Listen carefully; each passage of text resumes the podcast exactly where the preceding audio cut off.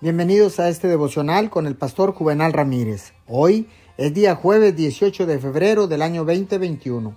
La palabra del Señor dice en el libro de Segunda de Corintios capítulo 1 verso 9 y 10. Pero eso sucedió para que no confiáramos en nosotros mismos sino en Dios. Él nos libró y nos librará de tal peligro de muerte. En Él tenemos puesta nuestra esperanza.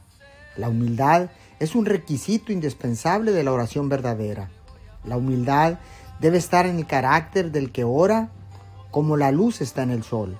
La humildad nace al mirar a Dios y su santidad y luego voltear la mirada a sí mismo y a la falta de santidad del hombre.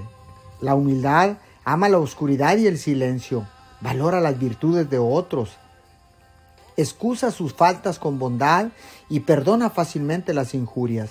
Conoce y reverencia la riqueza de la cruz y las humillaciones de Jesús. Al acercarse al trono de Dios con humildad de corazón, la persona encontrará consuelo al saber que Dios es todopoderoso. La humildad se esfuerza por ser santo como Dios es santo. Oremos, amado Dios, te pido de favor que nos dé la humildad que nace al mirarte a ti y entonces reconocer mi, mi propio pecado.